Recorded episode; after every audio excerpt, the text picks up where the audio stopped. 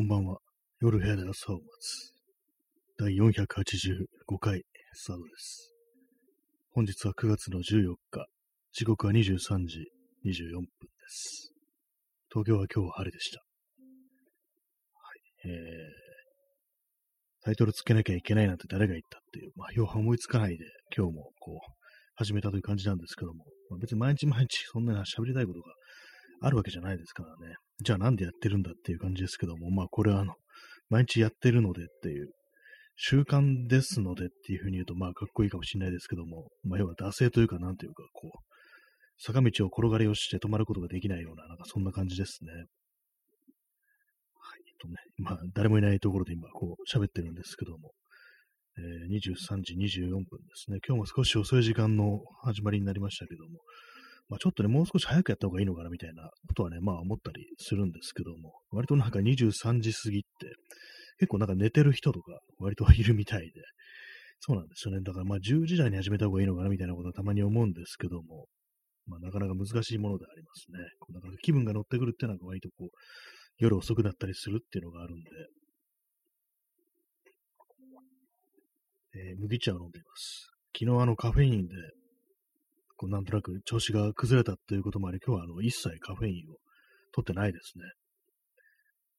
あの、チョコレートを食べてしまったので、少し、こう、チョコレートの中に入ってるかもしれないですね。確か入ってますよね、カフェイン、チョコレートに。まあ、あの微妙で、微量であると思うんですけども。えー、そうですね、麦茶だけということで、まあ、そのコーヒーを飲んでないからなんかこう、ぼんやりしてるというか、そんな感じですね。まあでも、昨日なんかそう、すごくそわそわしてなんかこう嫌な感じになったので、まあこれは抜かなきゃなという気持ちになり、まあ、離脱症状で頭が痛くなるとか、そういう感じは今のところないんですけども、前前なんかこうカフェイン立ちをした時は結構なんか頭が痛くなるみたいなことがあって、それ今回ないですね。まあなぜかわからないですけども、まあ、とりあえず、とりあえずちょっともうしばらくはそのカフェインを抜いてみようなんていうふうに思います。まあ、カフェインを、ね、抜いたからといって即元気になるというわけではないんですけども、まあ、今日はそのまあ残ったカフェインというものがまだね、あって、まあ、それで、こうなんかこう、まあ、元気じゃないのかなっていうふうに思います。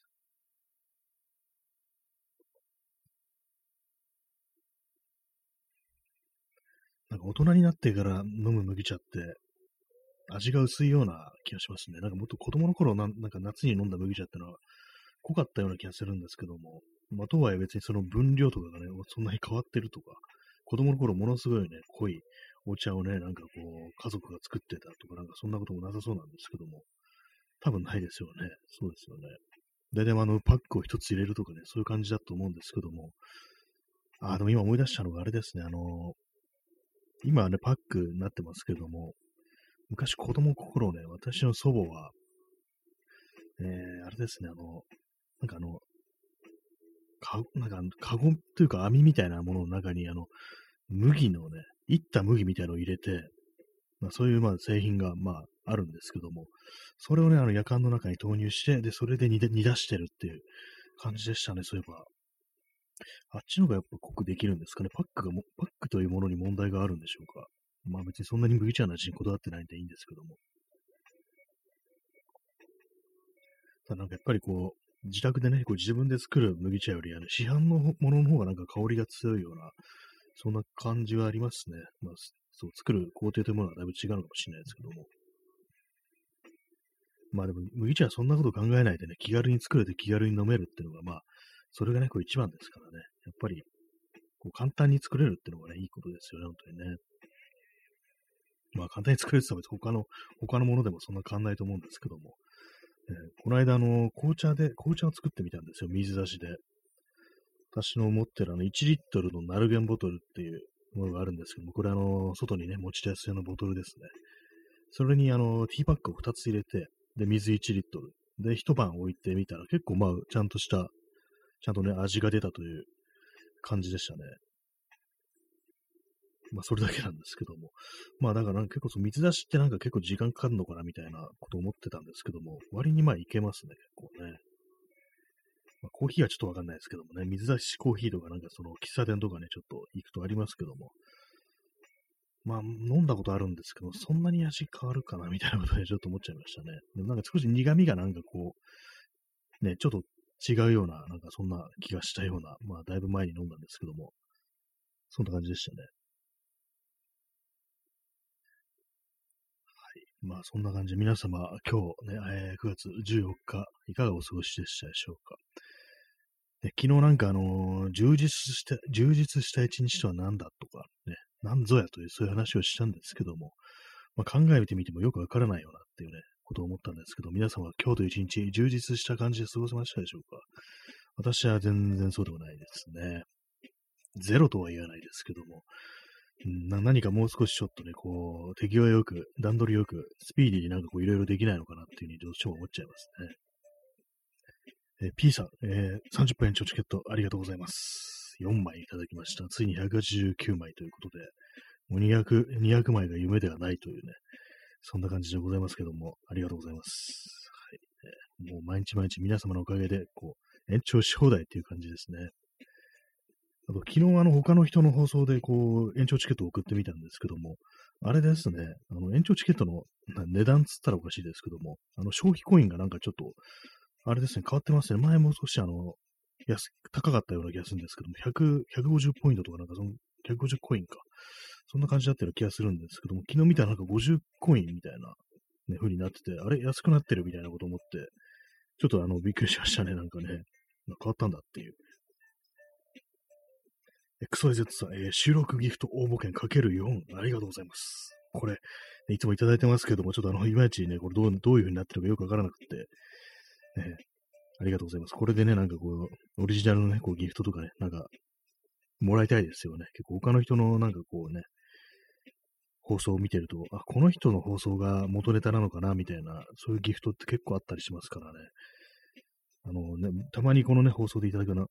ライオンみたいなのがね、なんかこう、ありがとうって言ってる、ありがとうっていう、あれも多分他の人が放送がなんか元ネタじゃないかなみたいなことを思うんですけども、結構そういうのありますよね。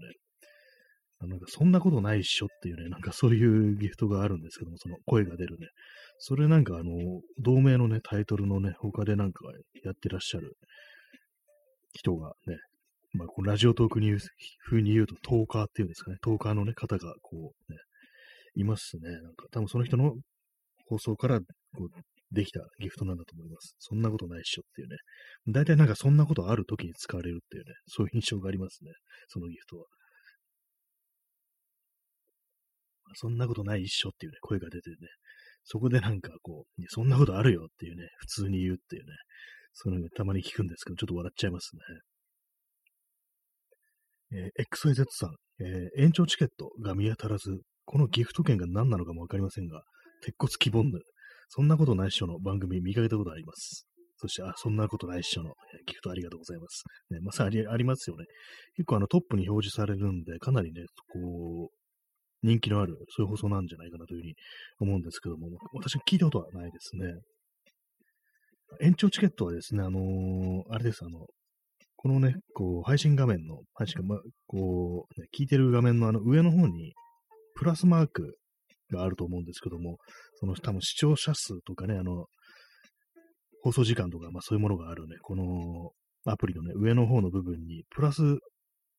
マーク、アイコンがあるんで、そこをタップすると、延長チケットが送れるようにこうなってますね。私のこうアプリのバージョンではそういう風になってました。まあ、アンドロイドなんで、まあ、他の人だったらちょっと違うのかもしれないですけども。ただね、あの、このね、あの、あれなんですよね。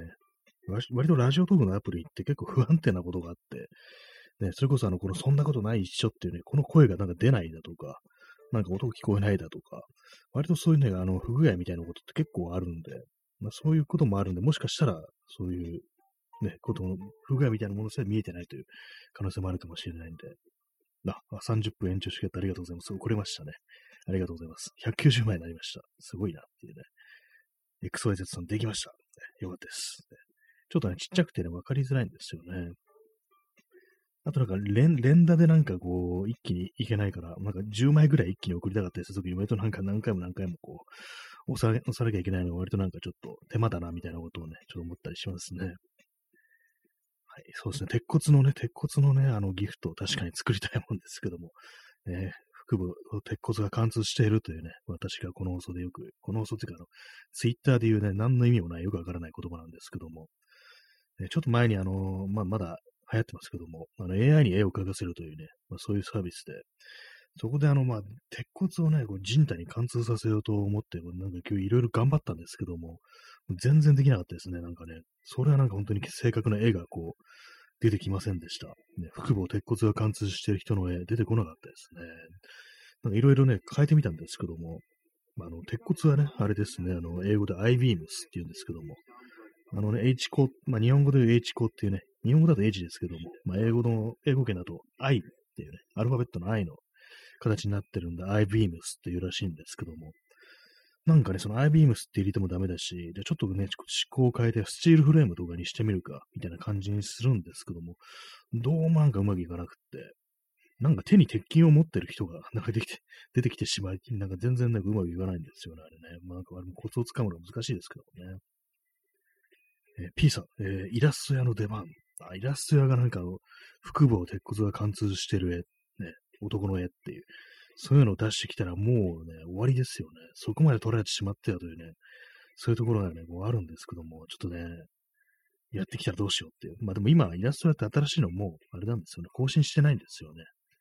疲れたみたいな感じでね、なんかこう、あれですけども、えー、みんな無料で使いまくってね、こう、いろんなところにもウイルスみたいにはびこってしまったというね、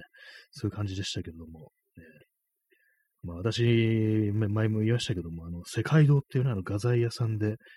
にのね、中の店内のポップみたいのに、こう、イラスト屋のね、イラストが使われてて、それをやめろと思ったんですけども、いつの間にかこう、消えてましたね。やっぱなんかちょっと、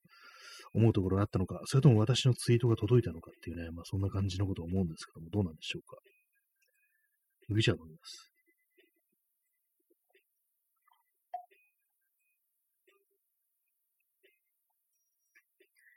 夏の麦茶ですね。夏じゃないですね。もう秋なはずなんですけども、なんか本当に夏どんどん長くなってて、9月ってのが普通に夏だと思って生きてますね。よくなんかもうね、こう、日が傾いてきてとか、なんかこう、日が短くなってとかそういうことを言ったりして、夜は涼しいからもう夏も終わりかなっていう人は割といたりするんですけども、私も全然思ってないですね。いや、まだ夏だよっていうね。そういうことはまあ、思ったりするんですけども。汗をかく限り夏だということで、まあそうなるとね、本当あの、10月いっぱいまで夏だっていうね、秋、秋は11月で、12月から冬が始まるっていうね、なんか、その極端ななんか感じになっちゃいますね。まあそれも、これもすべて、あれですよ。ね、こう、気候変動が良くない、まあ、人類の活動が良くないというね、まあそういうことですね。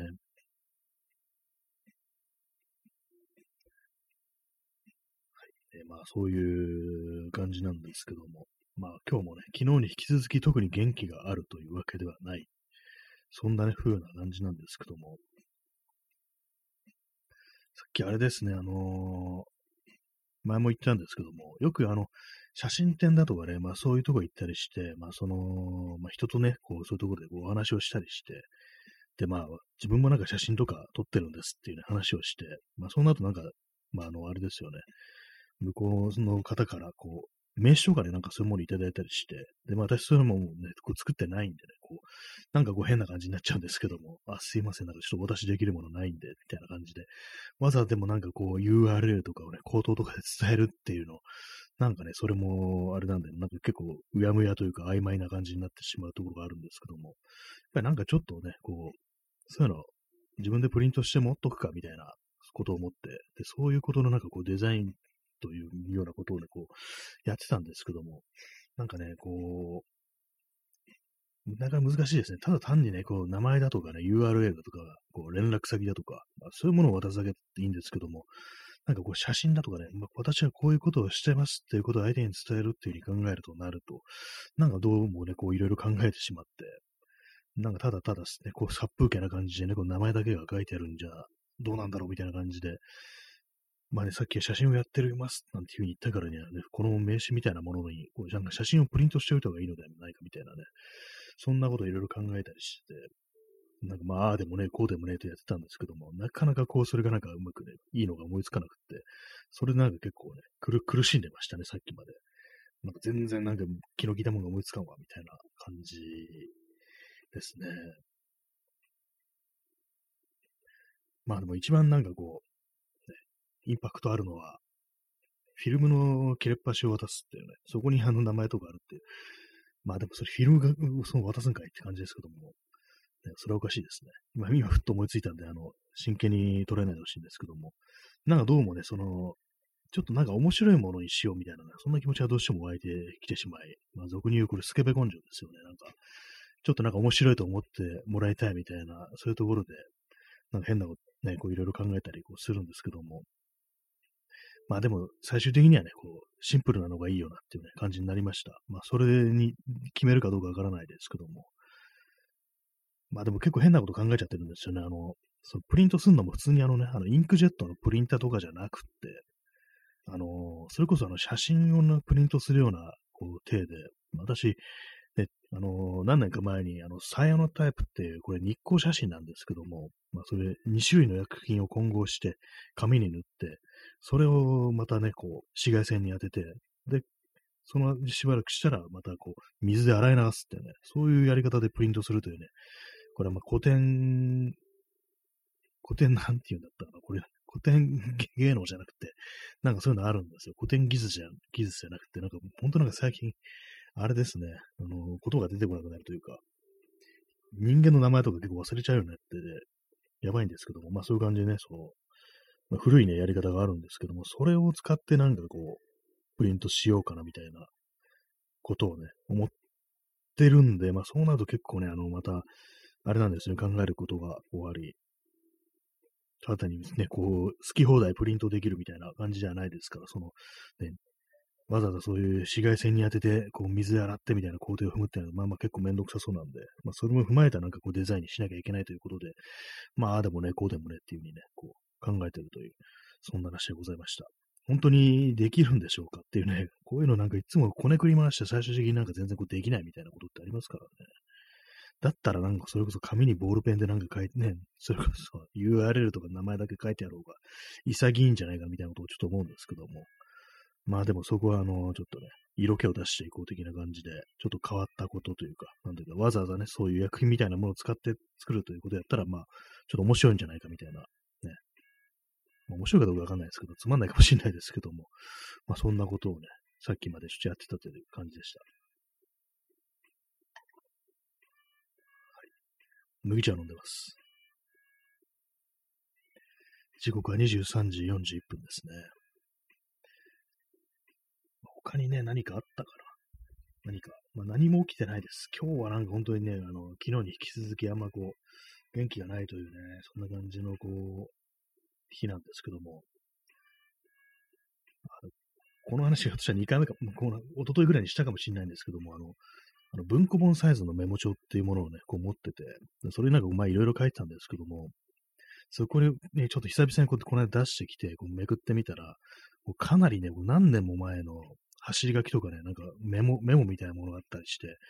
で、なんかそれをね、ちょっと見てたら、ここれ書いてからもう何年も何年も経ってるのに自分という人間に成長が見られないみたいな感じで、ちょっとなんか嫌な気持ちになってきたんで、まそれね、思い切っても破って捨てましたね。私、基本的になんかね、過去ね、なんかこう、書いたものだとか、まあなんかそういろいろそういうなんかね、こう、ものはね、取っておく癖がついてるんですけども、基本的に捨てたりしないんですよ。なんかね、こう、どうでもいいなんかメモが来ても割となんか残しておくタイプの人間なんですけども、これはね、もう、ちょっとこの呪縛になりそうだと思って、もうビリビリビリって破いて、ね、こう、捨てました。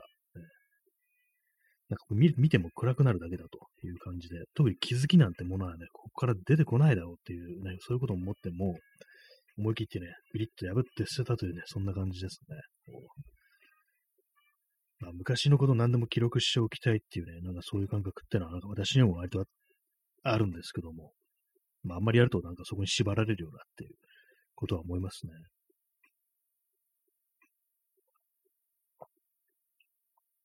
まあでも他のね、自分以外の人がそういうことをしたらね、止めると思います。いや、全然それいいから、読みたいからね、取っといて、みたいなね。毎度なんか私そういうこと言ったりすると思うんですけども、まあ自分に対しては別だというね、そんな感じですね。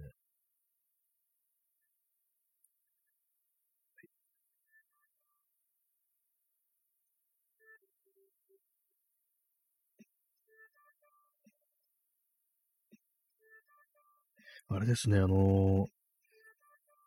このラジオトークのアプリって、あの、ライブ配信中に、あの、お便りのね、こう、箱をね、開けなかったっていう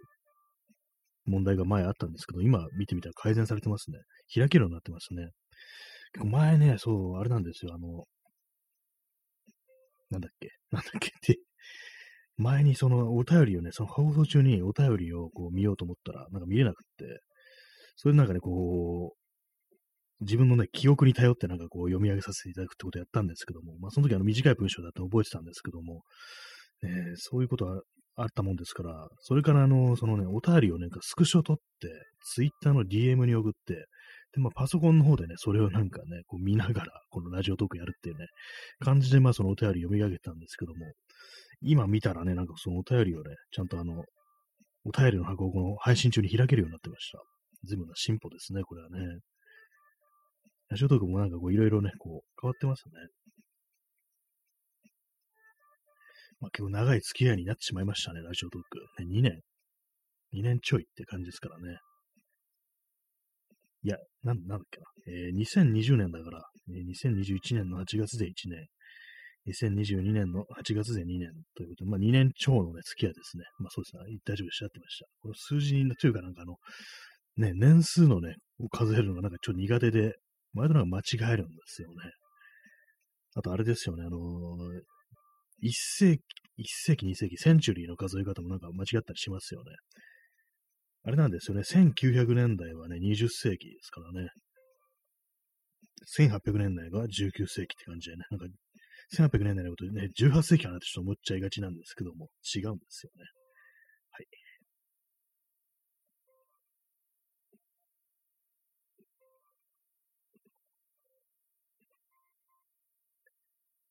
ちょっと音を大きくするから。未だにあのプレイリストをね、見見直してないですね。ねこの Bluetooth のね、ワイヤレススピーカー買ったんですけども、このね、ラジオの BGM を流すことにしかこう使ってないという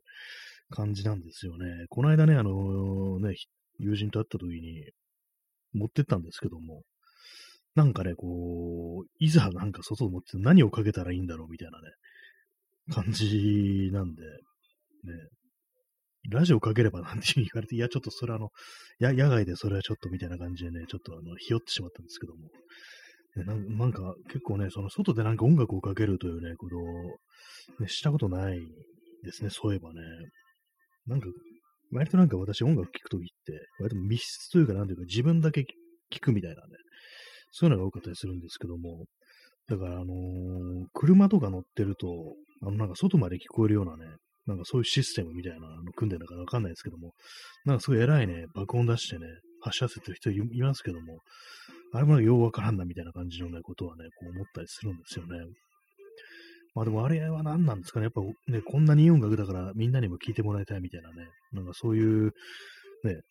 感じだ、そういう意味だってことを聞いたことあるんですけども、あとなんか昔のね、こうヒップホップの文化で、ラップの文化で、あの、ラジカセをね、大きいラジカセを肩に担いで鳴らしながら歩くっていうね、あれもなんかね、こうみんなにこんなにいい音楽があるんだから聴いてもらいたいっていうね、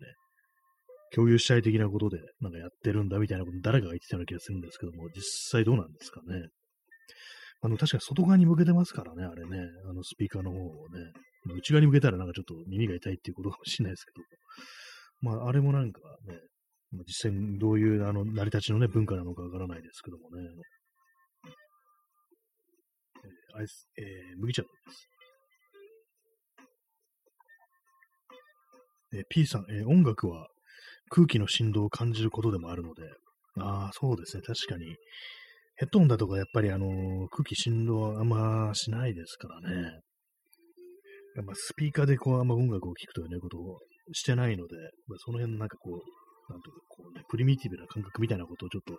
失ってる人間なのかなっていうね、この自分のことを思ったりはするんですけども。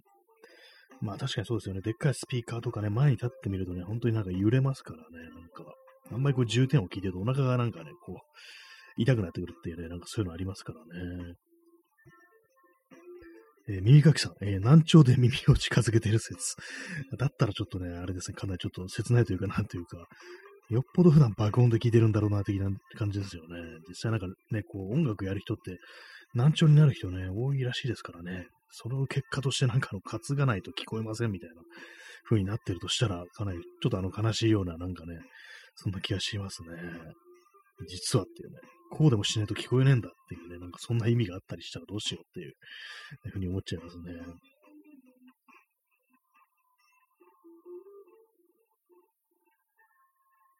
まあ実際ね、自分がなんかこっそり爆音で音楽をかけるとなったら、何をかけるか。結構難しいですよね、なんかね。あの、結構音楽っていうのは割となんかこうセンスというか、なんかあの、ダサい、ダサくないみたいな、そういうことの、そういうジャッジってものがまあ結構あると思うんで、やっぱりなんかね、こんなもんね、こう、かけたら恥ずかしいんじゃないかみたいなね。なんかそういうことって割となんかこう、まあ、自分みたいにそんなに別に音楽に詳しくない人間でも、そういう気持ちってなんかのあったりするんで、そうなるとね、まあね、まあ、詳しい人だったら本当なんかいろいろこう、あるのかもしれないですけども、まあこれは詳しくない人間特有のなんか、変なあの恥の感覚なのかもしれないですけども、自信がないっていうね、そんなのか、そうなのかもしれないですね。前にあの私の友人があのツイッターで、あの YouTube のでの音源の動画、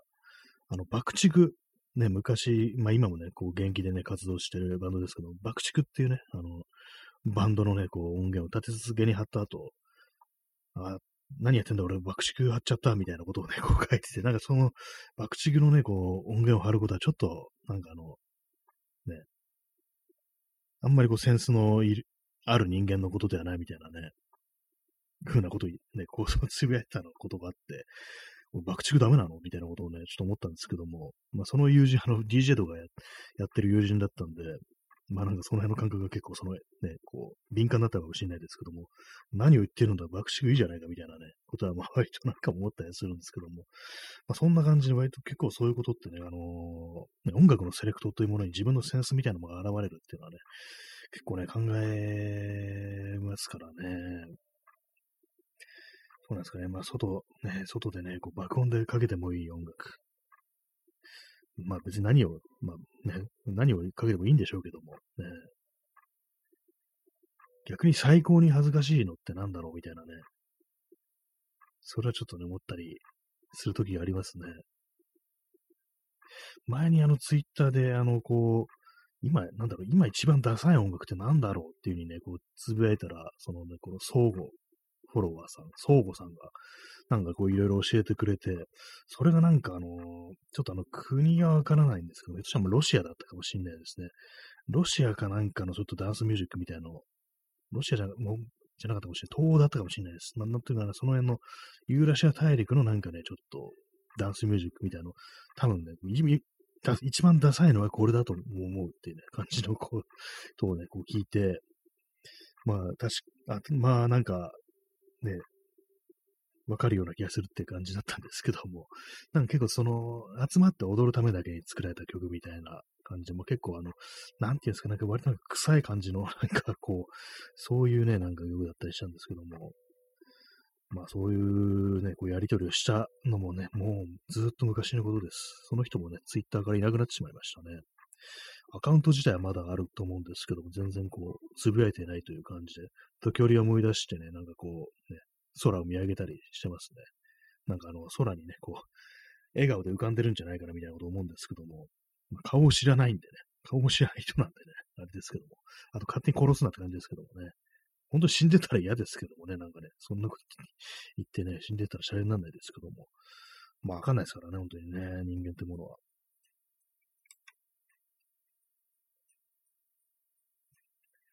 えー、時刻が23時53分ですね。本日もあの30分延長させて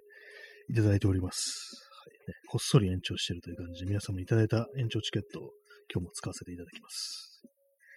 まあ、かといってそんなに話すことがあるかと言われると、こう、ないという感じですね。あとさっきその、あれですね、あのー、名詞的なものをデザインするにあたって、なんか参考にならないかなと思って、こう、いろいろ引き出しの中に、これまでね、人にもらった名詞だとか、あとなんかね、写真展とかの DM だとか、まあ、フライヤーだとか、まあ、その他いろいろ、何かこう、いろんなね、そういう何かこう、ちょっとクリエイティブな感じのね、するようなね、催しに際して、こう、配布される、ね、こう、紙類をね、なんかこう見てたんですけども、なんかちょっと、ね、もったいつけた言い方してますけども、それ見てると、本当なんかいろいろあるな、みたいな感じで、まあまあね、まあまあ、こう、なんていうか、こう、行くたびなんかこういろいろもらってると結構たまるもんだな、なんていうふうに思いましたね。美術館のあの、版権みたいなものを私結構取ってあるんですけども、もうずっとね、こう、もう10年以上前の、こう、ね、美術館の展覧会の版権とか出てきて、ああ、もうそんなに経つか、みたいなね、ことをね、ちょっと思ってしまいましたね。まあ、結構その写真展とかなんかね、まあ、必ずなんか DM を作るみたいな感じのね、風潮ありますけども、なかなかね、凝ってる人は凝ってるというか、ね、こう、いいなっていうね、そういうデザインとかも割にあったりしますね。いろいろ参考になるななんていうふうにこう思いながらこう見てたんですけども、だっとやっぱりなんかこう、たくさんのなんかそういう資料というかなんだか、そういうのを見てると、なんかやっぱり少しなんか思いつくというか、まあそういうのをありますね。よくなんかあの、インプットがどうだ、アウトプットがどうだって言いますけども、まあ多分私なんか、ね、結構なんかこう、ね、書いたりしようかなと思った時になかなかこう思いつかないタイプなんですけども、やっぱりあの、そのインプットってものが足りてないのかなというふうにこう思いますね。まあどっちが欠けてもまあダメなんでしょうけども、えー、なかなか難しい問題ありますけども、えー、一番簡単なアウトプット、私はこのラジオっていうね、感じですけども、そう、インプットがないものですから、こう、毎日こう話題がないなんて話をするしかなくなっちゃってますね。そうなんですよね。この放送で話せるようなこうネタをね、常日頃からなんか意識してインプットしておく、そういうことが大事なのかなっていうふうに思いますね。と言いながら別に何もないんですけども、本日ももう何も起こってないというね、感じの一日でございます。今日は本当何も起こってないですね。昨日、おとといとかも起こりましたけども、起こるといえば起こりましたけども、何事も起きてないです、今日は。ね、本当にね。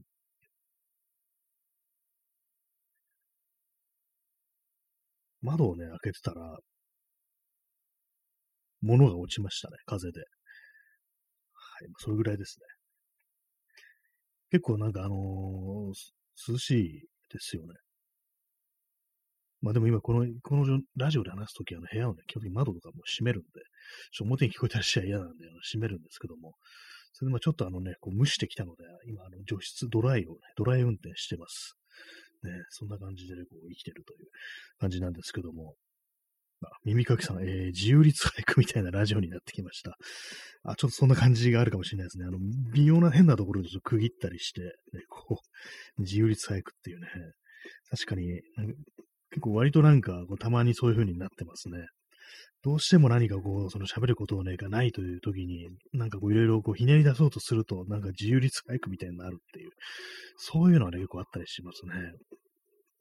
もう途切れ途切れというか、なんというか、こう、ね、虫の息みたいな感じでね、こう紡いでいく、そんな感じの放送にこう、なりがちなんですけども、ね、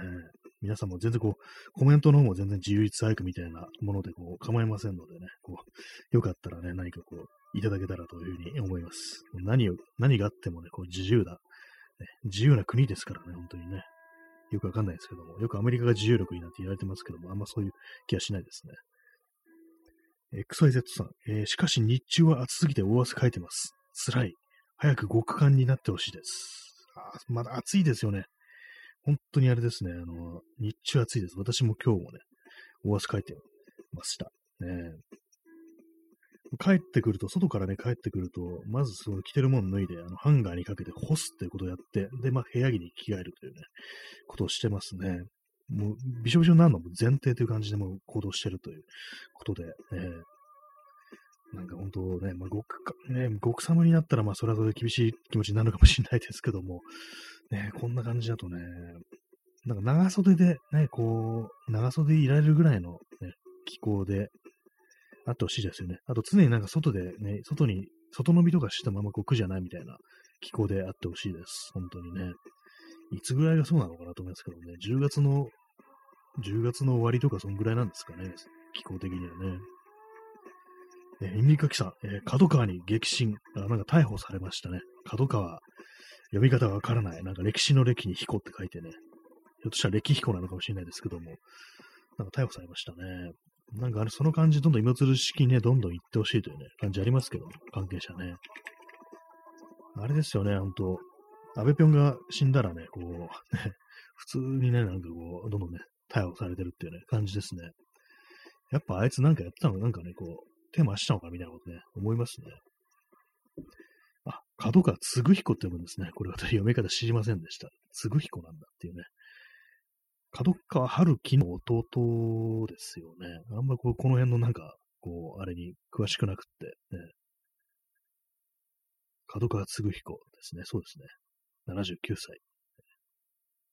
いろいろなんかね、こう何人もその関係でこう逮捕されてますけども、ね、どんどんどんどんね、こう言ってほしいという感じですけども、まあ今まで何してたんだよみたいなね、もう捕まえられんじゃねえかみたいなね、安倍ピョン死んだからかみたいなね、ことをちょっとしても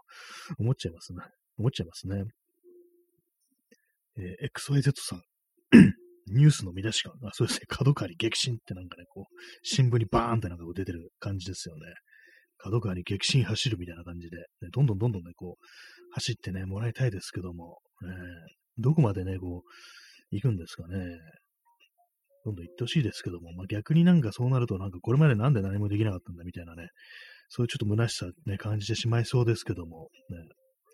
やっぱあのね、殺人によって動いたんじゃないかみたいなね、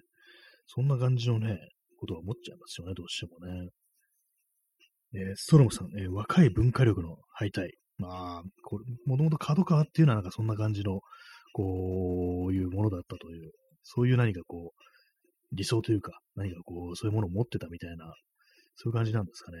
角川ってなんか私あんまこう、何がね、角川だっていうのはあんまこう、よく知らなくって、ね、なんかでも、こう、昔のね、なんか映画だとか、ね、こう、角川映画なんていう風にね、こう、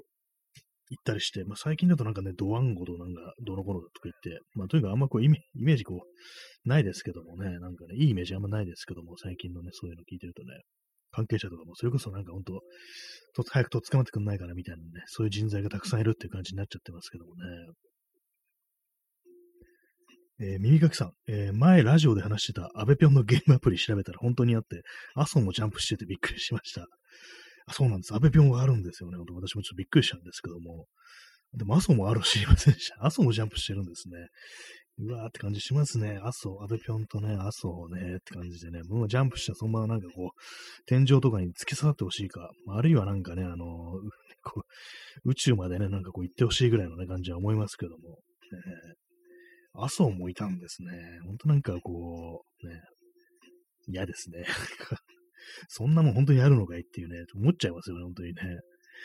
私もなこと最初見たときは目を疑いましたからね、こんなふざけたものがこうあっていいのかみたいなね、ことはね、思いますからね、本当にね。えー、P さん、えー、角川文庫の、えー、元元義の、これ私読み方知らないんですけどあの、角川文庫の創始者ですよね。この、これ名前なんて読むんだろうってなんか、前なんか調べたような気がするんですけども、えー、ちょっと今、ウィキペディアで見ます。角川玄義なんですね。なるほどっていうね、感じで。あ、大正6年生まれだから、まあ、そういう名前も、ね、玄義か。でも、ね、結構ね、ね、珍しい名前ですね。角川文庫の玄義の、こう、まあ、最初に言ったね、言葉とは裏腹にっていう感じですかね。そこはまあ、若い文化力の衰退、敗退というものにこう、繋がってるというか、なんというか、まあそういう結果になってしまったというね、まあ、そういうことなのかもしれないですね。なんかこう、最初のね、あの、その、こう、角川文庫とかの、あれですよね、あの、初めのね、方に書いてある文章みたいなの、後書きかな？後書きみたいなものに書いてある、なんかこう、そう、崇高な理想なみたいな、理想みたいなものをね、こう、記した文章とこう全然違うものになってしまったみたいな、なんかそんな感じのことは、なんかこうね、あの、ツイッターとか書いてる人いたような気がしますね。えー、耳かきさん。しかも、第1弾と第2弾が出てて、あ第2弾あったんですね。ちょっとびっくりしました。第2弾。えー、2回も出して、なんか結構こういうのなんか本当に、どんだけ金かかってんだろうな、みたいなことちょっと思っちゃいますね、やっぱりね。めちゃくちゃなんか金払ってんだろうな、みたいな。ね。あの、アベビョンが上に飛ぶだけのね、アプリですね。フリックしたら上飛んでいくっていうね、感じでね。一体それをなんか2つも出すっていうね、闇としか言いようがないですけどもね。えー、お姉さん、えー、アベピョンは学生の頃授業中やってました。面白がってる人がいなくてすぐ廃れました。あまあそうでしょうね。なんか、ね、上に飛ぶだけですよね、あれね、なんかね。なんか、本当にあの、ね、ああいうなんかこう、タッ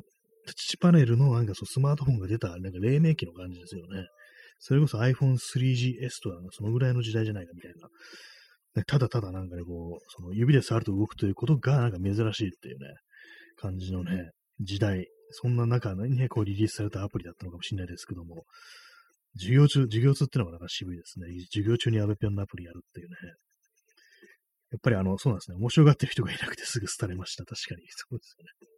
特に面白くはないですよね、あれね。私はやったことないですけども、ね、あのね、画像、画像というか動画だけ見たんですけども、えー、お姉さん、えー、無能のゲーム。まさしくそうですね。無能、無能のゲームってね、かなりこ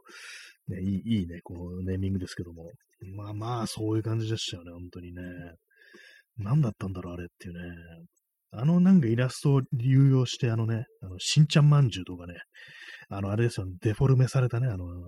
総理のね、こう、キャラクターのあのイラスト、なんか本当ああいうの見ると嫌悪感がこう、湧いてきますね。何でもね、デフォルメするんじゃないっていうね、まあリアルはリアルでムカつきそうですけどね。一体何だったのかっていうね、思いますけどね、本当え耳かきさん、えもしかして天下りの人にお金流すために無駄なゲームを、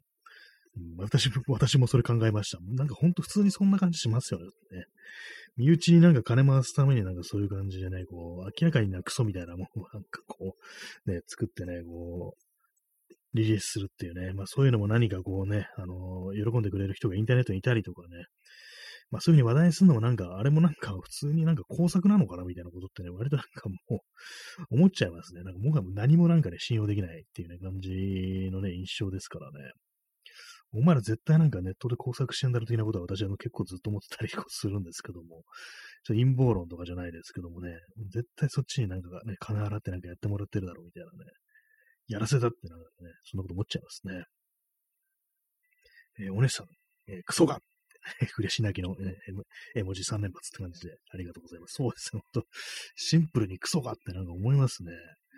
何だったのかっていう感じでね、なんか本当、ね、気色悪いというか、なんというか、こ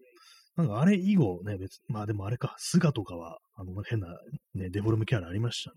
今の岸田なんかな、まだなってないような、もうちょっとあんのかもしれないですけど、あんま話題にはなってないですね。え P さん、えー、木坂舞子、過去、渡辺哲也のパートナーが描いたイラスト、作者の人間性が、ああ、なんかいますね、そういう、なんか麻生グッズ作ってる、デザイナーだとかいう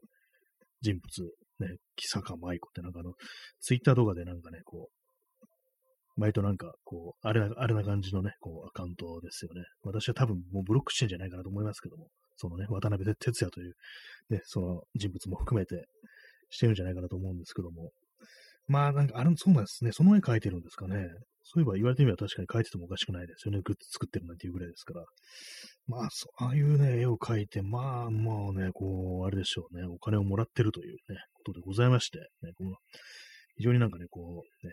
綺麗なお金がこう出てるというね、ことなんだと思います。ね、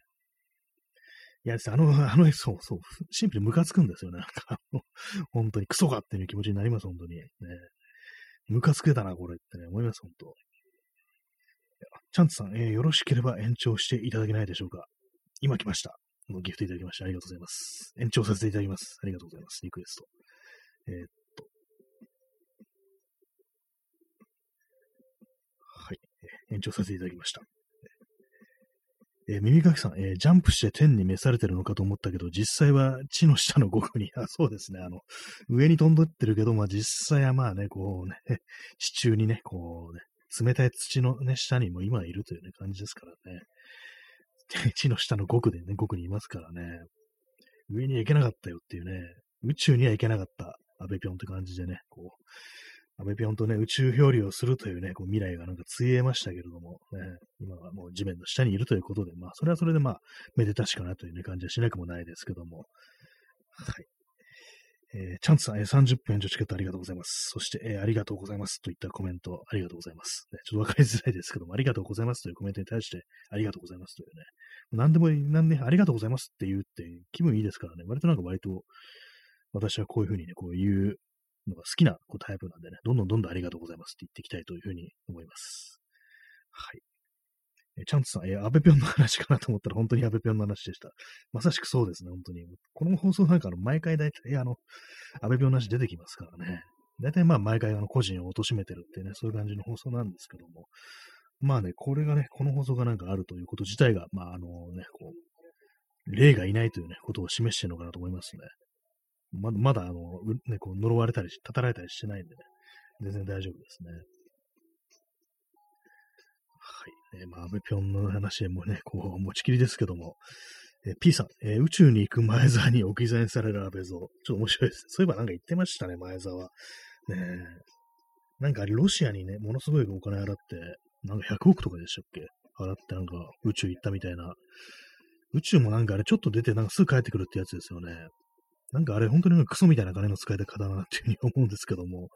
なんだそれって感じで、あの、ねあの、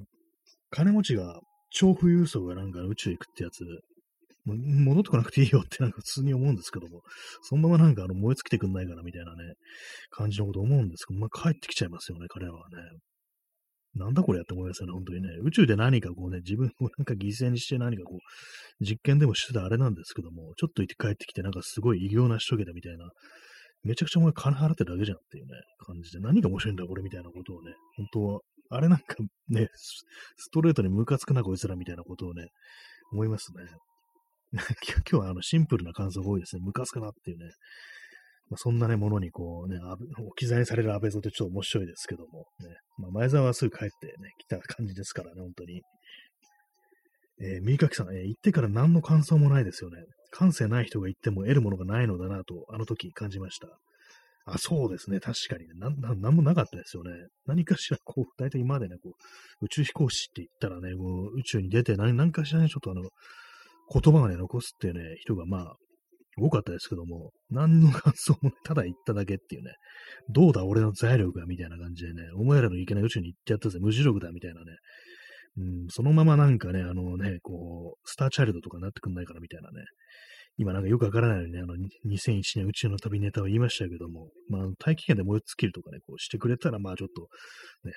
それした、それはそれでなんかね、ちょっと面白かったっていう感じでね、こう、評価はしたいっていうところなんですけども、普通に帰ってきちゃいますからね。え P さん、え前澤の払った100億、ウクライナ侵略に使われて、前澤はそれを喜んでいるのかも。まあそうですね、そういうことになりますからね。ロシアにね、莫大なお金払って、まあ、なんかね、そうなるとやっぱりその後ね、起こったウクライナ、ね、侵攻というものを考えると、あのお金がみたいなことやっぱ考えちゃいますからね。どう思ってるんですかね。前澤はそれを喜んでいるのかも。全然私、あの、多分ね、ツイッターとかブロックしてると思うんですけども、私、割となんかブロックしがちなね、こう、パーソンなんですけども、なんだこいつ見たくねえやって感じでね、割とブロックするんですけども、何なんですかね、こうね、どう、どう思ってるんですかね。その辺のなんか、こうね、心情というか、まあニュースみたいな、コメントみたいなものは伝わってこないですけども、なんかね、沈黙をね、保ってるのかもしれないですけど、まあ別にそれはそれでいいじゃんみたいなこと思ってそうですけどもね。え、耳かきさん、え、宇宙旅行中飽きたのか、携帯をいじる様子がやたら映ってて苦笑いしました。うわーって感じですね。何かもう、ね、なんか人間の限界みたいなものを感じますね。そうなると、もう滅びていいかなぐらいのこと思っちゃいますね。宇宙旅行、100億払って宇宙旅行行って、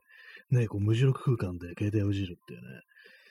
もうね、っていう感じですよね。それもなんか、何やってたんだか何見たんだかって感じですけども。ね、まあまあ、ね、こう、嫌な感じですよね、本当にね。風風刺画みたいな風景ですね、完全にね。その宇宙行って飽きて携帯いじってるっていう。なんかある意味、まあ先、先端を行ってるっていう感じであるかもしれないですけども、本当なんか 100億かよっていうね、ことはどうもしてもね、思っちゃいますね。えー、お姉さん、えー、だんだん新谷さんの、まあそうですね、か、アソールですね、聞こえてきました。あ、あそうですねって。あ、そうですね。あ、あ今、ちょ近いですね、確かにね。あ、そうですねってね。あ、ソールですね。かなり近いものがね、こう、ありますね。確かにもう、あもう本当にこう、ね、あ、ソあソウルですね、本当に。そんなそうとしか言いようのないことしかこう、ね、起こってないですけども、えー、XYZ さん、セルフモノマネ。まあそうですね、完全に今セルフでね、やってましたね。あ、そうですね、ってね。あ、ソウルですね、聞こえますね、確かにね。まあ、実際も、実際問題ね、本当アソールみたいなこう人間がまあ多いですからって言ったら、まあそのアソールにまあ失礼なね、感じだよね、こう、ね、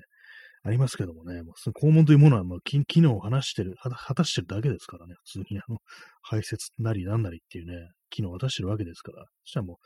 う、肛門に失礼だって感じでね、逆になんかもうね、あのね、まあ、麻生太郎というね、もう名前自体がなんかこう、ね、麻生の方に失礼だみたいな感じでね、こう、突っ込みたいくらいのもんでありますけどもね。えー、P さん、え、宇宙ナウ、えー、実況は津だるというのが統制風。なんかありましたね、そういえば。ナウもさすがに見なくなりましたね、なんかね。私もなんか結構割となんか普通にね、もう使わないという分かってながらこう使うというようなね、スタイルで割となんかナウとかたまに言ってたんですけども、なくなりましたね、さすがに。もう存在すら忘れてしまったっていうね、感じでありますね。ナウの。ワズとかもありましたね、ひらがなでね。実況は津だるというのが当選。なんかこれもありましたね。何だったんですかね。で、松田大輔がなんかそういうことやったからだと思うんですけども、ね、ななんか津だるってね、なんか本当になんか昔だなっていうね、なんかじ、なんかあの、ねえそんな昔のことじゃないと思ったのがいつまでか昔になってるっていう感じで、ちょっと怖くありますけども、ね、津だるっていうね、まあ別にまあそう使ってる人は使ってるかもしれないですけど、まあまあ言わないですよね、本当ね。えー、お姉さん、えー、稀に見るアスホールに対するブレイ。まあそうですよね。あの、あの男の存在自体がね、本当にこう、ね、アスホールに対する、今後に対するブレイであるみたいなね、本当そういうことを思ったりします。嫌ですね、本当にね。なんか、私のね、聞いてるあの、ポッドキャストで、あの、藤原信也っていうね、この写真家の人のね、こう、新東京夜っていうね、放送があるんですけども、藤原信也ってあの、地元があの、福岡なんですよね。で、も福岡っつったらあれなんですよ、あの、麻生太郎のね、こう、まあ、地元というか、まあそういうことなんで、まあ、非常にあの辺にね、ねこう、強い地盤を持ってるということなんですけども、割にね、たまになんかね、こう、アス、ね、アソールの悪口をね、悪口というか批判もね、結構そのポッドキャストしてて、いいぞっていうなんか思ったりしてるんですけども、やっぱりなんかこうね、地元、地元出身者にからのなんかそういうこう目線みたいなものっていうものも結構なんかね、こう貴重ですよね。前にあのなんかね、こう、ラジオだったかんだったか忘れましたけども、リリー・フランキーっていう人が、あの人も確かあの、福岡出身で、でやっぱりその、なんか地元のね、あの、その選挙の時看板になんか麻生なんとかっていうのが必ず出てて、で、だいたいなんかその、まあ、悪ガキだったから、あの、棒でね、その、選挙ポスターとぶったたいてたみたいな、なんか、そんな話をしてましたね。まあ、それは別にあの、麻生だからという感じではなかったのかもしれないですけども、何かそういう感じでね、こう、扱いを受けてると、ちょっと胸のね、スッとするようなところがね、こう、ありますね。実際、まあ、その、地元民からすると、その、麻生というものはどう、麻生一族というのはどう捉えられてるのかちょっとわかんないですけども、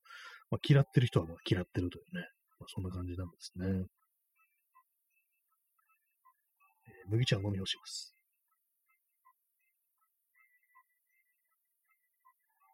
グラスの底に残った最後の一滴を飲み干しました。えー、時刻は0時17分ですね。日付変わって9月の15日になりました。9月が半分過ぎたということですけども、9月の思い出なしっていう感じですね。まあ、あれですよね、9月。あれがあります。あのー、基本的にあの、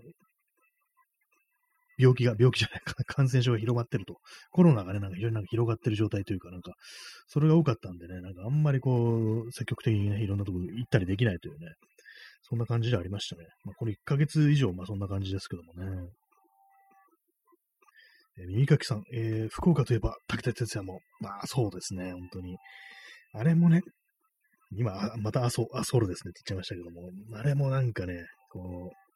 う、悪い人ですね。悪い人だと思います。武田鉄矢ってなんかね、嫌な、嫌な奴らしいんですよ。嫌な奴らしいんですよって、ちょっとね、あの、シンプルに言いますけども、なんかね、前にね、これ私がまあ聞いたわけじゃないんですけども、ネットの書き込みで知ったんですけども、あの、伊集院光の、ね、ラジオにゲストで武田鉄矢が来たことあって、で、まあ、そのね、それはなんか朝のね、番組だったらしいんですけども、その後、その、別のあの深夜のね、番組で、その伊集院光が、この間武田鉄矢来たんだけどさ、みんな聞いた嫌なやつだったよねとか、なんか、そういうなんかことをなんか言ってたっていうね。な普通になんかあの、悪口言うよりも、なんか結構その、嫌なやつだったよねっていう、このシンプルななんかその感情みたいなもの結構強いと思うんですけども、あ、よっぽどムカつムカついたのかなみたいなね。嫌な、嫌なやつだよねって、もう視聴者に同意を求める感じになるってのは、よっぽど本当になんか、こう、あれだったんだろうなっていうね。感じですからね。ほんとなんかあの、いい話ないですよね。ね、あのー、幸せの黄色いハンカチっていう、山田洋次のね、昔の映画、あの、高倉健と桃井香りが出てくる映画ありますけども、あの中でね、出てくるその、武田鉄矢、まあ、まだ若いんでね、こう、その旅をしてる若者なんですけども、もう女と見ればやろうとするみたいな、こう最低人間なんですよね。結構その桃井香りにもね、無理やりこう迫ったりして、まあ、要はその強姦未遂ですよね。そんなことやったりして、あの、高倉健にキレられたりするんですけども、やっぱああいう人間性なのかなっていうね、気もそういうふうに思いますよね。あれまあ映画ですけども、なんかね、こう、その映画の中でね、最後、武田鉄矢のね、役もね、こう、なんかこういろいろ見てね、こう、いいね、いい男に、ね、悪い、ね、こう、高青年っていうか、なんていうか、こう、そういうね、少しあの、まともな人間になっていくっていう、そういう描写なんですけども、まあ、実際そうでもないんだろうなっていうね、ことをね、映画と現実は違うというね、ことをね、こう、ね、思い知らされますね、あれ見てるとね。なんだ、いいじゃねえかよってね、そういうのに対して、こう、桃井香りが、私、処女じゃないのよって言ったら、俺だって処女じゃないよとかのわけのわかんないこと言って無理やりやろうとするって、もう最低の極みみたいなシーンがあるんで、まあ、あそこだけあの、高倉健かな、他のね、あの映画のね、人気者に入れ替わって、長ドスとかでね、武田鉄矢を刺し殺してくれたらちょっと面白かったんですけども、まあそんな映画ではないのでね、普通に進行していくんですけども、まあね、そう、正座させられてね、なんか説教食らうっていうね、感じになるんですけども、ね、あそこでなんかあの、マットというか、まあ、マッシュアップというか、他のね、あの、高倉健の映画と、うまくこう編集してね、いきなりこう刺すっていうね、シーンがあったらちょっと面白いかなというふうに思うんですけども、誰が作ってくんないかなというね、今、ふと思いました。そんなね、まあ、武田鉄矢も福岡、あんということでね、別に福岡の悪口言ってるわけじゃないんですけども、別に私のね、こう友人とかでも福岡、ね、の友達何人かいますから、福岡という土地自体を悪く言ってるのではなく、なんかやっぱりこうなんかね、こう、あれですね、まあでもなんか男、ね、間違った男らしさみたいなのもやっぱりあんのかなみたいなことは、まちょっと思わなくもないんですけども、まあ私のね、こう友人に知ってる人になんかそういう感じは全然見られないんでね、あれなんですけどもね、まあ多分古い、まあ老人とかまあそんな感じだったりする人も多いのかなと思うんですけども、まあでも東京とかだって変わんないですよね、本当にね。散々なんかあの石原慎太郎がずっとね、君臨してたところなんだから、人のこと言えるかみたいなね、まあそんな感じではありますけども、まあ世に悪の種はつきまじというね、そんな感じのことを思う今日この頃です。はい。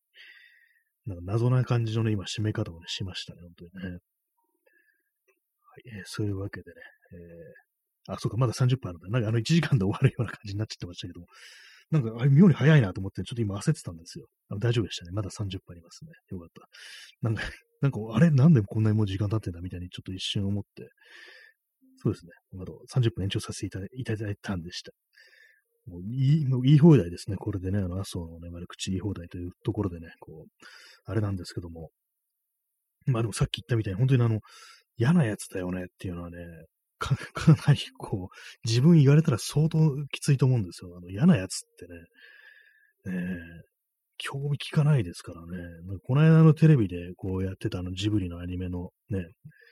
こう、あれなんですよ、ねあの、耳をすませばってやつね。あれで最初の方でね、あの主人公の女の子が、ね、こう、そのもう一人の男の子に対してなんか嫌なやつとかなんかね、こう言ってるシーンありましたけども、そんなんじゃね、現実そんなんじゃ済まないっていうね、そんな可愛らしいもんじゃ済まないっていうね、ありますね。武田鉄矢に向かって放たれるね、嫌なやつっていう言葉はもうガチだぞっていうね、感じしますからね。えー、XYZ さん、えー、さっきからすべて送信できない言葉にされていて、どれが送信できない言葉なのかわかりませんって。あそあそういう風になるんですね。私はあんまコメントしないんで、その送信できないっていうね、ことは、なったことないんでね、具体的にどういう風な画面かわからないんですけども、NG ワードですよね。NG ワード結構あるんですね。まあね、ほんとなんか死とかね、殺とかまあダメだなっていうのわかるんですけども、えー、XYZ さん、え、国葬、呪術。あ、もう、あれなんですね。国葬呪術。そっちは大丈夫なんですね。なんかあの、層が、葬式の層がなんかダメなのかなって思ったんですけど、呪いもね、呪いもいけるんですね。あの、死とかなんか殺がね、入ってるとなんかアウトかなっていうことは思うんですけども、あと何ですかね。いろいろまあ、意外にあるんですね。なんかバカとかそういうのをひょっとしたら含んでるのかなっていうね、感じですけども。えー、エクサイテスさん、なんと、コクソン、過去カタカナ表記っぽいです。あ、コクソンってカタカナで書くとダメなんですか？あ、クソがダメなのかな？あ、ちょっとびっくりしたんです。クソダメなんですね。コクソンってあの、韓国映画ですよね。あの、国村淳が出てた。あ、そうなんですね。意外でした。それダメなんだ、クソ。ね。えー、チャンツさん、えー、どうもすみません。笑い。安倍に会って話したら意外と仲良くなっちゃう可能性ありますが、上、麻生に会って話したら腹立ちすぎて普通に切れそうです。あ、そうですよ。確かに安倍なんかね、意外となんか下に出てきてね、こう、割となんかちょっとあの、話せるかなみたいなこと思っちゃいそうなんですけども、麻生はもうね、こう、ね、あれですよね。あってね、5秒以内になんかラリアートしたくなるみたいなね、そんな感じになりそうですね。顔見た瞬間ね、こう、ね、あれですよね。俺はプッツンするだぞぜ、だろうぜっていうね、あの、ジョジョ第3部のね、ジョータロのね、セリフじゃないですけども、ね、そういう感じになりますよね。あの顔、ね、あの顔見たらなんか、いきなりカッとなりそうですけどもね、私もね、うわ、こいつ本当にこういう顔してんだ、みたいなね、感じになりそうですね。え、チャンスさん、え、バカ書けませんでした。ああ、バカもダメなんですね。クソとバカがダメっていうのは、まあ確かにね、悪口はこう、ね、書けないでしょうけども、ね、まあ、書か、あんま書くもんではないでしょうけども、あ、チャンスさん、え、アホえ、アホは書けました。あ、そう。あ、そうなんですね。アホ、アホは大丈夫なんですね。よくわかんないですね。なんか、なんですかね。このアプリを作った人が関西人という可能性があるっていうね。関西、あ、大阪だとね、なんか、アホはいいけど、バカはきつく感じるっていうね。ありますからね。そういう、あれだったりしてっていうね。えー、右書きさん、えー、大長編ドラえもんの80年代、90年代の取材がほとんど武田鉄矢で嫌でした。あ、そうですよね。あれね、なんか、結構あの、名曲的なね、感じにこう言われてますけども、歌ってんの武田鉄矢なんだよなっていうね、歌ってんの嫌なやつなんだよなっていうね、こと思いますからね。そういうなんかこういうね、あの、異常者を使うのやめてほしいっていうね、こと思うんですけども、ね、完全にもう金八で許されると思ってるのかみたいなこと思いますけども、ね、ななんであんな徴用されてたのかっていうね、感じですけどもね、武田鉄矢、本当になんか、映画によってなんかいい人みたいなね、感じの、なんかこう役柄とか結構あったみたいですけども、どうも納得いかないところがありますよね。えー、P さん、えー、麻生太郎の人間性を移植された人造人間が安倍晋三の前に現れたら、現れたら安倍晋三即ショットガンぶっ放しそう。あ、そうかもしれないですね。今までだったら、本当になんかね、こう、麻生太郎本体だったら、あの、親戚というね、こともありますしね、本当それこそね、あの、太郎ちゃん、しんちゃんって仲だろうっていうね、なんかそういう感じの仲なんじゃないかってことは、その、藤原信がなんかね、この間のポッドキャスト言ってたんですけども、ね、そういう感じの人間だったけれども、いざね、その、人間性を移植された、まあ、麻生太郎本人ではないね、存在が目の前に現れたらね、ムカついて即ショットガンぶっ放すっていうね、安倍ぴょんショットガンぶっ放して大丈夫かっていうね、感じですけどもね、ぶっ放さぶっ放された方だったっていうね、あれがありますけども、ね、そんな安倍ぴょんでもね、ムカついてこうぶっ放してしまったようになりそうですよね、本当にね。麻生太郎という前、ね、こう、名前から切り離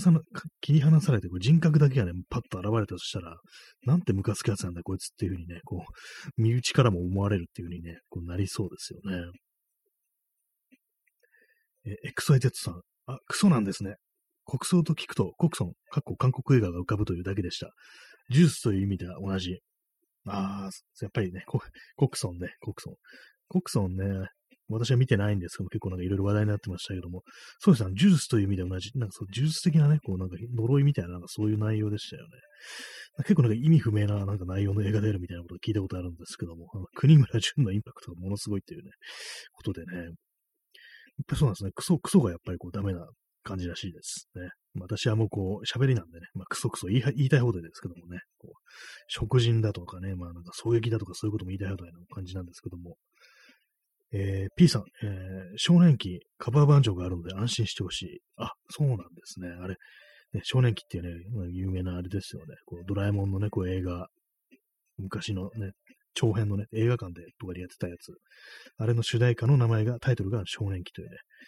タイトルでね、カバーバージョンあるんですよ。誰か他の人がこう歌ってるんですね。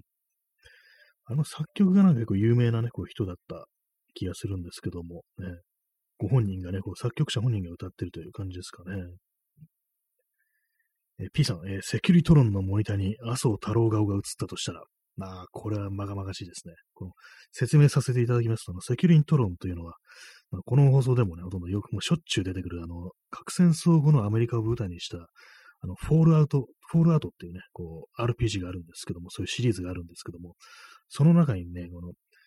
で、の一つのね、作品で、あの、セキュリトロンという、まあ、ロボットなんですけども、あの、足元がタイヤで、こう、なんか手がね、なんかこう、マジックカンドみたいな感じで、こう、蛇腹ついたマジックカンドみたいなので、で、あの、胴体の真ん中にモニターがあって、そこにあの顔がね、なんか妙にポップな顔がね、こう、カートゥーンっぽい顔が映し出されてるっていうね、そういうね、ものなんですけども、そのね、モニターの顔をね、顔に、顔を意味するね、モニター、そこにあの、麻生太郎の顔が映ったとしたら、まあ、すごくね、あれあれですよね。もうハンティングライフルでね、撃ち抜くというね、感じにはなりますよね。ね、あの顔が映ったとしたら、もうこいつはもう絶対に破壊しなきゃダメだよ、みたいなね、感じになりますからね。ああいう、ああいう感じでこう再生されたら怖いですよね。なんか最悪人間が。ね、これからね、こう、未来のテクノロジーにおいてこう AI という形でなんか過去のね、こう、悪人がこう再現されるっていうね。ねよくなんかこういう時に必ずヒトラーがね、なんか蘇るみたいな、そういうのってね、なんか割となんか高等向けなんかね、こう映画とかではこうあったりしますけれども、ね、そこでなんかこうあれですよね、こう、安倍ぴょんだのね、あ、そう、太郎が、ね、蘇るっていう風になるというね、そんな未来というものもね、あったりしたら嫌だな、なんていう風にね、ちょっと思ったりしますね。えー、右書きさん、えー、食人、カニバリズムは書き込めますね。あ、それはいいんですね。まあ結構 ニッチですからね、食人はね、食人はなんていうかこう、ね、あんまりそれをこうね、しょっちゅうね、書いたりだとか、まあ、悪口として 食人、食人を使うことはあんまこうないですからね。カニバリズムっていうのもそうですからね。あと、フォールアウトシリーズはあれですね、あのカニカニバリズムのね、こう、能力があって、それをあの、レベルアップして、それをなんかこう、身につけると、あの、人肉食って体力回復するようになるっていうね。その代わりあの、カルマが下がるというね、なんかそういうシステムがありますね。で、人に見られたらなんかこうね、こう、敵対されたりするっていうね、そういう、そういうのがありますね。ふと思い出しました。えー、お姉さん、えー、わはは、もう、えー、ギフトありがとうございますね。いいですね。シンプルに子供が、ラジオトークの子供が笑ってるというね、そういうものですけども、ね、人が笑ってるというのは、まあ、いいことですね。まあ、そう、太郎とかベピョン以外ですけどもね。えー、P さん、えー、少年期が主題歌のドラえもんののび、ドラえもんのび太の、これ、リトルスター・ウォーズって言うんですね、確かね。えー、ピノチット時代の地理がイメージソースだと思っている。そうであってくれ。ああ、そういう感じなんですかね。まあ、ピノチェト、あれですよね、あのー、割と新自由主義的なね、こう、ね、政権であったということで、かなりもう、相当なんか、あれだったと。まあ、人が暮らしにくくなるというか、まあ、非常に良くない時代だったという、まあ、そういうこと、確かそうですよね。その時代の、まあ、こう、地理というものがイメージで、そういうものに対してこう反抗すると、ね、反逆を企てるという、まあ、そういう内容であってほしいという感じなんですかね。私もそのね、そのドラえもんののび太のリトルスター・ウォーズって多分ね、見たことあると思うんですけども、うん、内容はあんま記憶ないですね。記憶ないんですよね。えー、ドラえもん、ドラえもんって最後に見たのいつだろうっていう、ね、感じのあれなんですけども、えー、えー、チャンツさん、えー、なんと AI で復活と恐ろしいですね。これからの希望は、安倍ぴょんがもう二度と蘇ることがないというところに尽きるみたいなところがあるので、あそうですよね。まあ、すでに、まあお、お亡くなりになってね、まあ、こう、ね、なってるということですから、まあ、もう、もう、ね、こう、政治の表舞台というか、まあ、政治というか、まあ、命がないわけですからね、まあ、それ、それ以前の問題なんですけども、まあ、もうそうですよね、蘇ることがないというね、そういうわけですからね、まあ今までみたいなことをされるというね、こう、可能性がないということが、まあ唯一の救いみたいな感じだったのが、もしかしたら AI で復活なんていうね、ことをね、こう、考えるとね、恐ろしいですね。忠実に再現したというか、もうこいつはなんかね、こう、安倍ぴょん本人ではないかぐらいのね、ことを思ってしまう。で、まあそういうのありますけども、ね、ありますけどもって言いましたけど、ないですけども、ね、あの、ヒトラーがなんかね、こう、現代にね、なんかこう、タイムスリップしてくるっていう、なんか、映画ありましたけども、あれもなんか結構ね、怖い映画でしたね。ちょっと半、最初の方はなんかコメディみたいな感じなんですけども、いや、こいつ、考えてみるこいつヒトラーなんだぞ、みたいなね、なんかそういう展開になっていくっていうね、ちょっと恐ろしい映画でしたけども。えー、お姉さん、えー、個人ということを忘れそうになる。あ確かにそれありますね。こうあそういえばもういないんだよな、みたいなね。結構そうね、有名人ね、特にテレビとか毎日出てるような人間がこう亡くなると、結構変なね、感じにね、こう、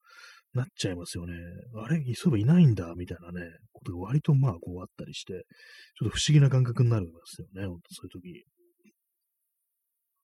えー、耳かきさん、えー、ペッパーくんで代用。ああ、なかなかいいね。あれ、あんま動けないですからね。ほんとずっと突っ立ってるだけっていうね。割と悲しい存在ではありますけども。あれ確か顔映すスペースないですからね、おそらくね、その、安倍病の顔だとか、まあ、麻生太郎の顔だとか、そういうものが映し出されてね、こう、我々のね、こう、正気度というものを下げる、そういうことがなさそうなんで、それはまあ救いかなと思います。あとその場から動けないっていうね、あの手振ってるだけみたいな感じですけども、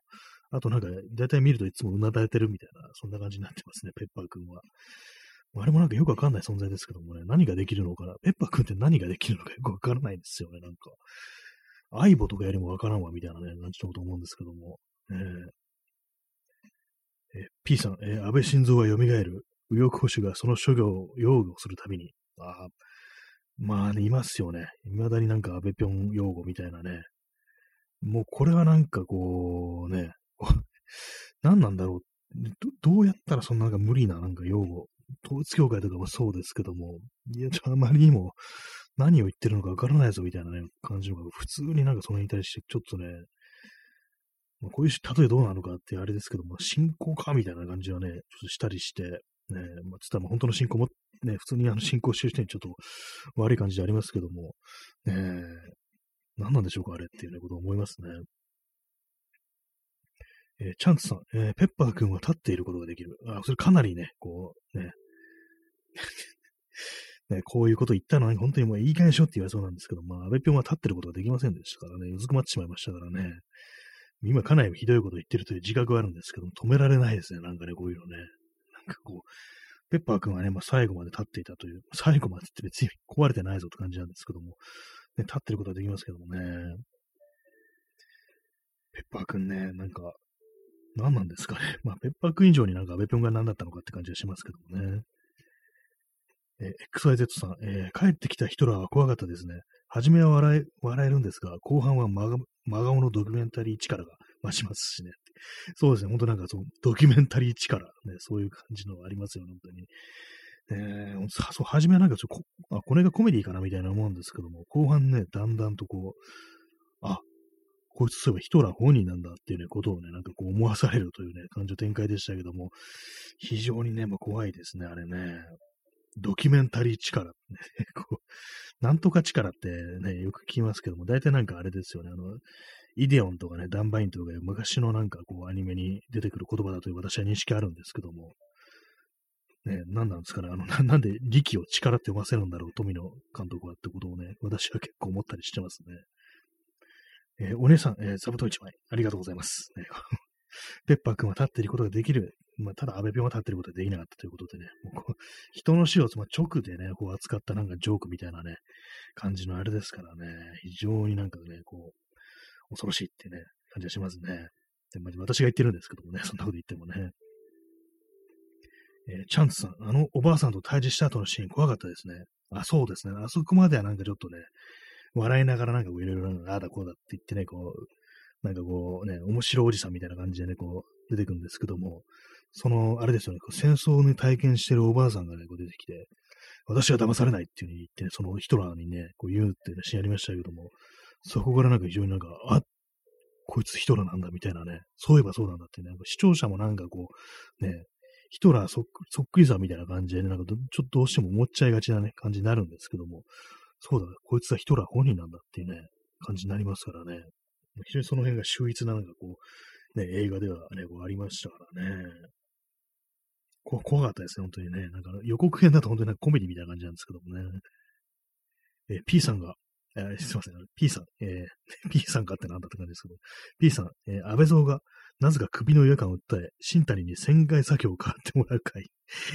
これあれですね、私とね、こうね、こう安倍ぴょんの安倍蔵のね、新安倍蔵さんと宇宙を漂流するというね、こう、幻のなんかラジオドラマ企画というものがあったんですけども、その中でのね、こう、1エピソードですね、こう、ね、なぜか首の違和感を訴えるっていうね、こう、なんなんか最近首がね、なんかおかしいんだよね、みたいなことをアベリオンが言い出して、あれ？なんか血ついてない？血出てない？みたいな感じでね、なんかこう、どう、どういうね、なんか自己超越してるのかって感じですけども、ね、なんかそういう回があるらしいですよ、なんか。ね。まあ、実際そのラジオドラマ放送されることなくね、こう、安倍ぴょんがね、なんかこうね、ね、亡くなってしまったんですけどもね。えー、耳かきさん、えー、確かヒットラーの姿で、ガチで野外で若者に向かってアドリブで話しかける撮影したり、すごかったですね。あ、そうですね。なんかあの辺なんかちょっとあの、なんていうか、それこそガチでなんかその、ね、普通に街の人とかに話しかけたみたいなね、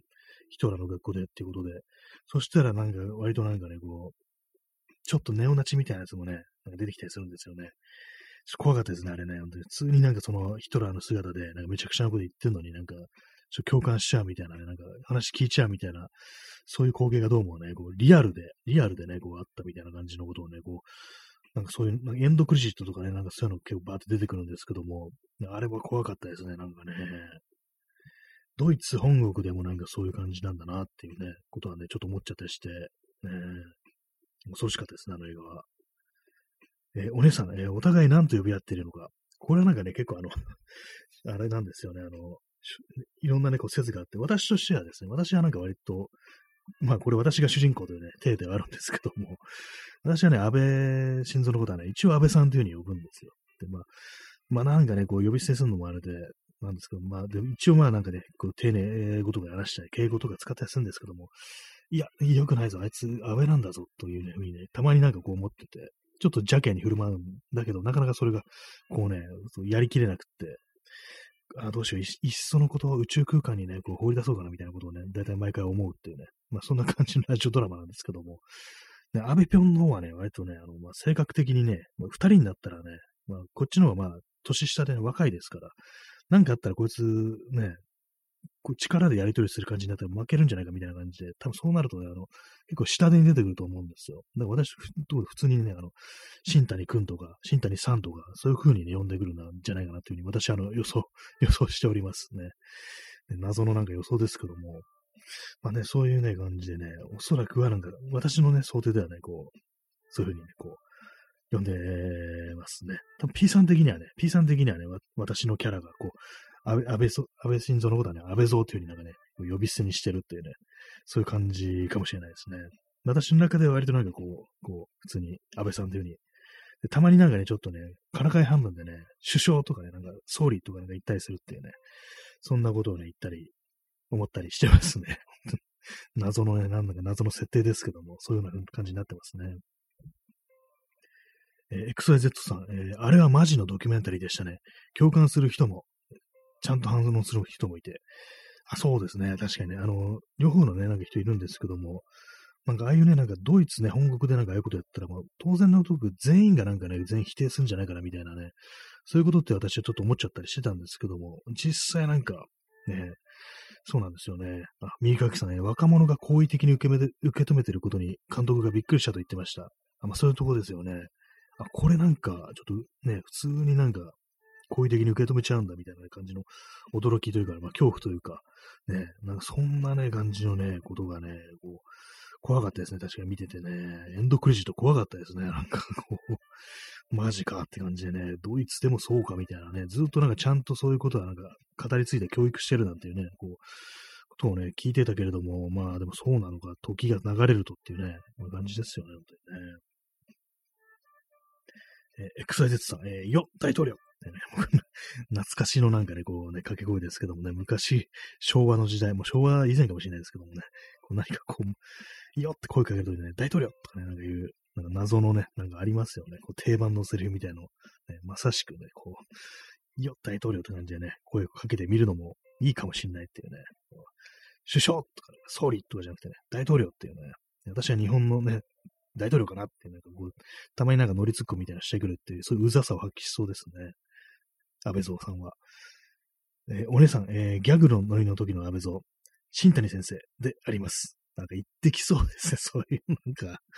言ってきそうですね。なんかね、自分の、まあ、昔のね、なんか国会答弁とか、逆にね、こう、ギャグにしちゃうぐらいのね、そういう余裕を見せつけてくる時の安倍蔵の、なんかニヤッとした笑い。ああ、もうなんか、今全力でラリアートしたら気持ちいいんだろうな、みたいなね、そんなこと思いながらね、こう、やりとりするっていう風になりそうですけどもね。えー、ソロさん、えー、新谷選手。これ結構普通にリアルで言ってきそうですね。まあ、普通にね、年代的になんかそう選手とかなんか言ってきそうな感じでありますからね。割となんかね、こう、その、いろんなね、こう映像とか見ると、そのなんか、海外からね、訪れた国賓とかに対してなんか、小走りにね、駆け寄っていって、なんか握手をするみたいなね、そういうなんか変ななんか、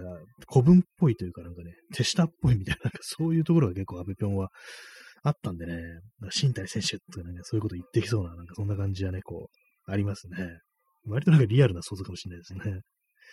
えー、お姉さんね、だり、笑い、だるいですね。ねこの感じで来られると。なんなんかね、こう、ね、そういう風に来られるとなんかこっちもなんか普通にね、相手にしちゃうっていうね、ちょっと笑っちゃったりしちゃうっていうね、それがなんかまた自己嫌悪を誘うんですよね。まあ、いや、ほんとなんかあの、部屋が別でよかった、みたいなね、感じのことをね、ちょっと思ったりしそうな気がしますね。安倍ぴょんとなんか24時間365日、ね、同じ部屋で過ごすってね、ちょっと怖いですけども、どうなんですかね。まあ、麻生の方が嫌そうっていうのはありますけどもね、比較的なんかあの、ね、あの手のなんか、もう権力者の中では割とマシなんじゃないかみたいなちょっと思っちゃうところが、まあその、ね、安倍蔵さんの魔力っていうね、そういうとこはちょっとありそうですね。えー、P さん、えー、ヒトラーおじさん、えー、藤子不二雄 A。あ、なんかそれタイトル聞いたことありますね。藤子不二雄のね、こう、藤子不二雄 A の方ですね。こう、作品。短編ですよね。なんかヒトラーおじさん。読んだことないんですけども、どういう内容なんですかね。でもなんか内容的にやっぱりこう、ヒトラーがこう現代にこう現れる的な感じなんですかね。それこそなんかね、こう、面白いね、面白いおじさんみたいな感じの扱いを受けてしまうヒトラー。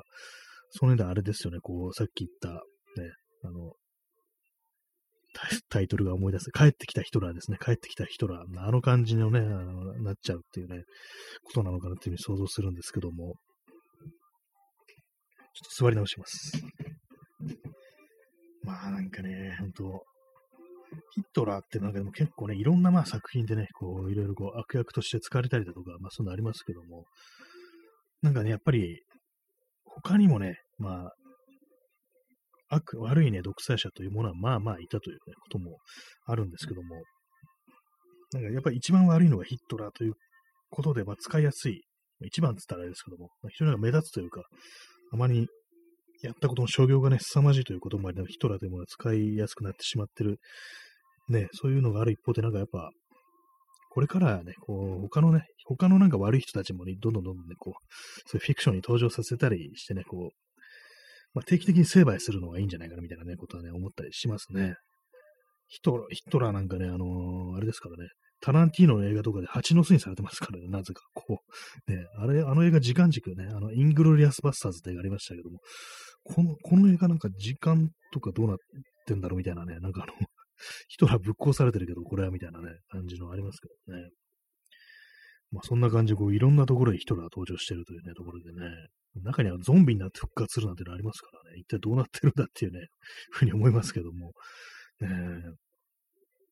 え。ー、耳かきさん、えー、ハリウッドではヒトラーはいくらめちゃくちゃにしてもいいという認識ですね。そうですね。もうさっき言ったみたいに、その、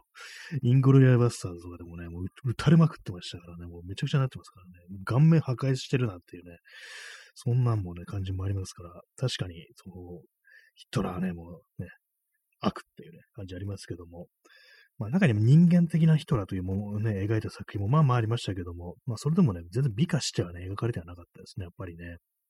変な感じね、こう、やっぱ逆恨みする、してし、ね、こう、おかしな方に行って、行ってしまうという、なんかそんな感じのね、こう、若き日のね、こう、ヒトラーを描いたような作品ありましたけども。えー、耳かきさん、えー、スピーバーグもユダヤ人ですし、あ、そうですね、確かにね、そういう感じもあって、まあ、ユダヤね、ユダヤ人っていうね、そういう人たちはまあいろんなところにいるわけですからね、こうそういう感じのね、こといろいろありますけれども、えー、え XYZ さん、えー、イタリアでは帰ってきたムッソリーニ、過去映画が捉えられましたが、日本では帰ってきた当時は天皇が捉えられませんね。あ、そうですね。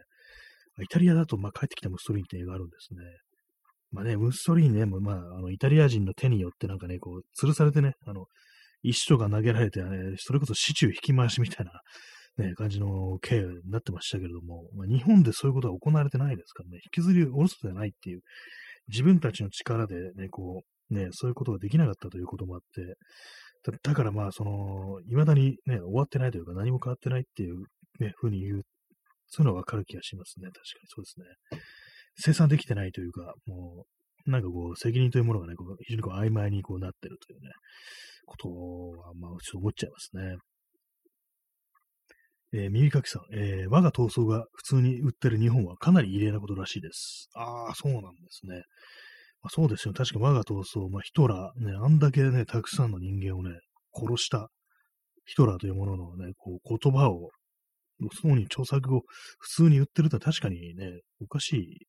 感じはしますね。それはそういえば考えたことなかったですけども、ね、異例、異例ですよね、確かにね。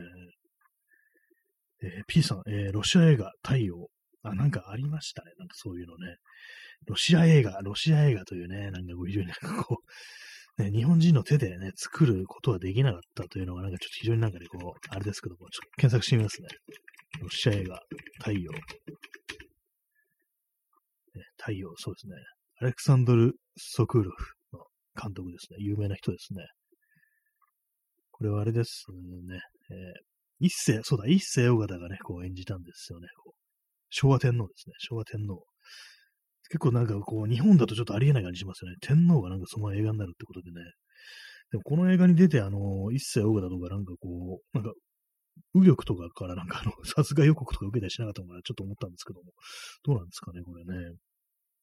あそうですね、エクサイテッドさん、イッセー尾形ですよね。そうですね、私も今、こう、こうウィキウィキペディアで知ったんですけども、ね、イッセー尾形がこう、天皇っていうね、そんなに顔は似てないかなって思ったんですけど、なんかでもこう、つけひげ、ひげ生やしたらなんか結構割とそれっぽくなりそうな気がしますね。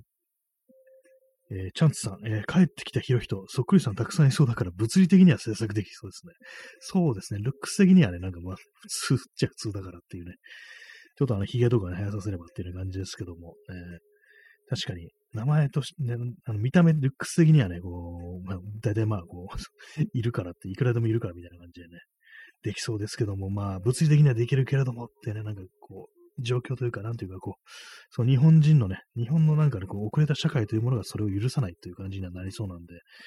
ぱりね、帰ってきた広人が作られない限りは、こう戦後は終わらないというか、戦争は終わらないっていうね、もう乱暴じゃないですけども、何も終わっちゃいねえ、何もっていうね、そんな感じですよね、本当あの戦争は俺にとってまだ終わっちゃいないんだっていうね、俺にはシャワーの人生なんて空っぽだっていうね、ま、それはまあ関係ないですけども。えーえー、P さん、えー、中国人監督による靖国も、右翼保守の攻撃で上映取りやめにした映画館も、あ、なんかありましたね、そう。ありましたね。確かに右翼のね、なんかこう、嫌がらせとかね、なんか攻撃でこう、上映しませんなんてのもありましたよね。必ずなんかその手のね、こう、ね、あの、第二次大戦、太平洋戦争の時の日本のね、こう、描いたっていう作品になる、そういうのが出てきますからね。何なんですかね、ああいうのね、本当にね。右翼はね、ほんと刺しに来たりしますからね。こう あもう何度も言ってますけど、会いに行けるアイドルじゃなくて刺しに来る右翼っていうね、まあ、そんな感じですからね。あれはなんか本当に、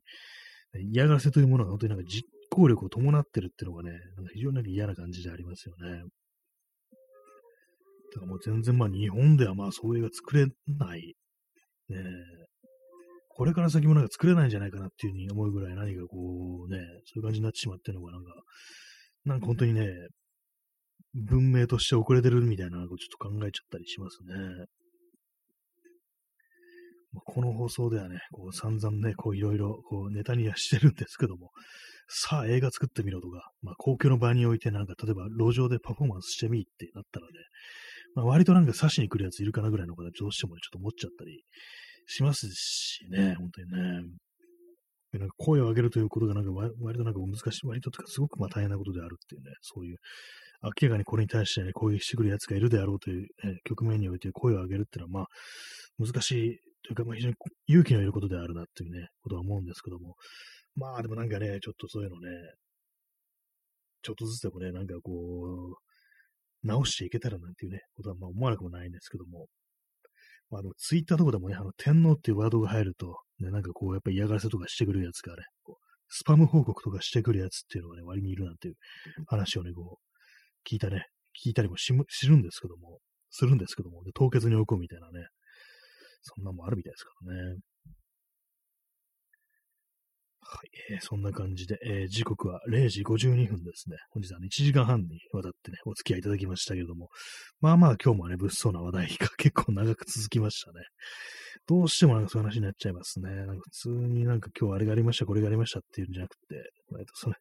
物騒な話をする、そんな感じの放送ということでね、タグで物騒っていうのがあったらそれをつけなきゃいけないなっていうふうに思ったりしております。はい。そんな感じで本日の、えー、485回目の放送、ね、ご清聴ありがとうございました。チャンスさんありがとうございました。それでは、さよなら。